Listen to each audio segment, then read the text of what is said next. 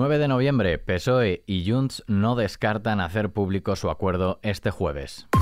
ISFM Noticias con Daniel Relova. El PSOE y Junts han ultimado esta noche en Bruselas los flecos de su acuerdo para la investidura de Pedro Sánchez y fuentes de la negociación no descartan que pueda hacerse público este mismo jueves. El debate de investidura ya estaba descartado para esta semana, pero ambas formaciones han ido lanzando mensajes de paciencia y han reiterado en varias ocasiones que las negociaciones continuaban.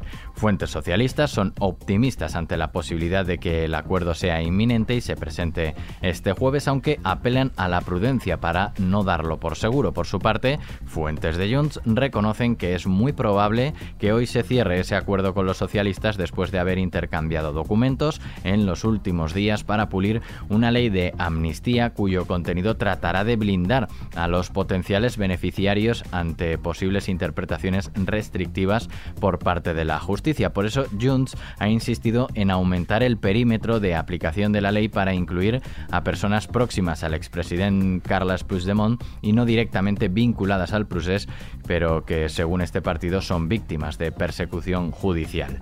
Los negociaciones han repetido que quieren cerrar una ley de amnistía sin fisuras para que pase el aval del Tribunal Constitucional.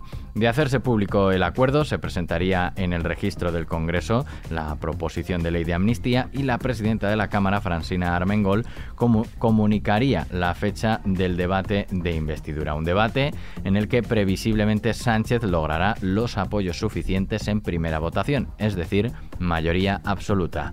A la espera de que se despeje la incógnita, Pedro Sánchez ha reiterado este miércoles su convencimiento de que logrará la investidura en la carta que ha enviado a los militantes socialistas a quienes ha trasladado su apoyo ante el acoso que están sufriendo eh, las sedes del partido.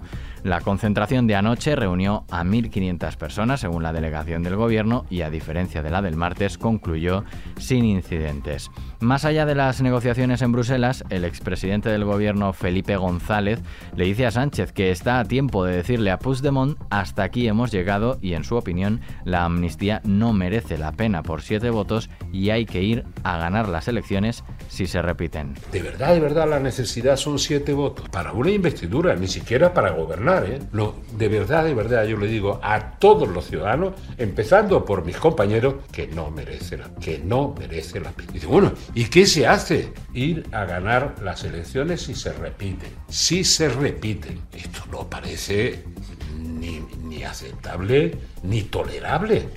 Sus palabras se recogen de un vídeo difundido por la Fundación Felipe González en el que reflexiona sobre la actualidad política, reitera que la amnistía es contraria a la Constitución y hace un llamamiento a la serenidad tras las protestas violentas de esta semana cerca de la sede del PSOE en Madrid que desbordan el límite de la convivencia, ha dicho.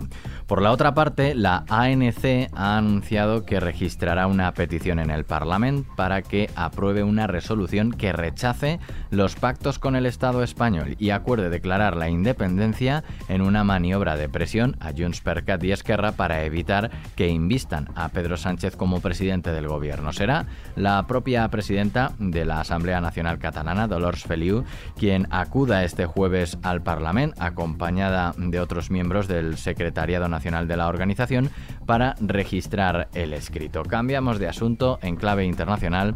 Este miércoles las autoridades israelíes confirmaron que el español Iván Iyarramendi y su esposa la chilena Loren Garkovich fueron quemados vivos en el sur de Israel por milicianos de Hamas el 7 de octubre, el día que comenzó la guerra entre el grupo islámico y el Estado judío, y que ayer comenzó su segundo mes. La pareja, que en un principio había sido incluida en la lista de rehenes que tomó Hamas, fue asesinada en su casa cerca de la franja de Gaza y los expertos forenses tardaron un mes en identificar sus restos, pues prácticamente quedaron reducidos a ceniza, según informó AEF, un portavoz del Ministerio de Exteriores israelí.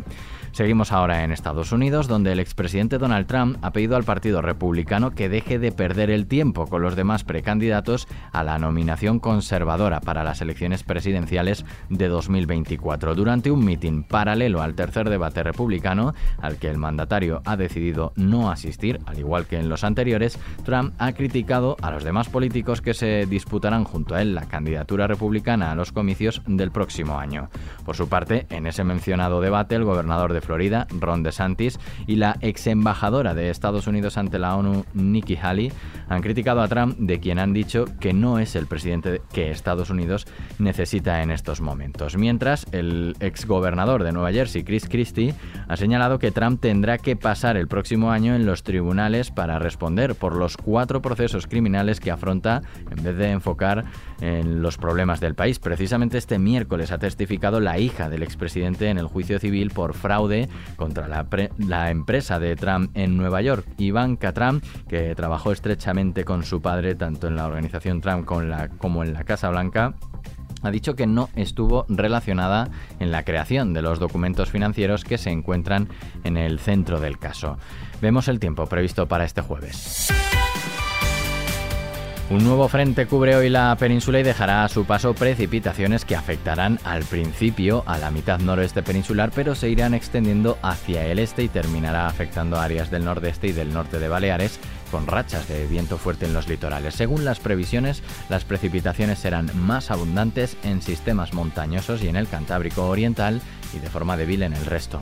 En Canarias el cielo estará nuboso en el norte de las islas de mayor relieve, con baja probabilidad de alguna precipitación débil y dispersa, poco nuboso en el resto, pero con vientos alisios que soplarán con intervalos fuertes y rachas muy fuertes en zonas expuestas. En cuanto a las temperaturas, las máximas descenderán en el área cantábrica y aumentarán en el resto de forma más acusada en la mitad sureste.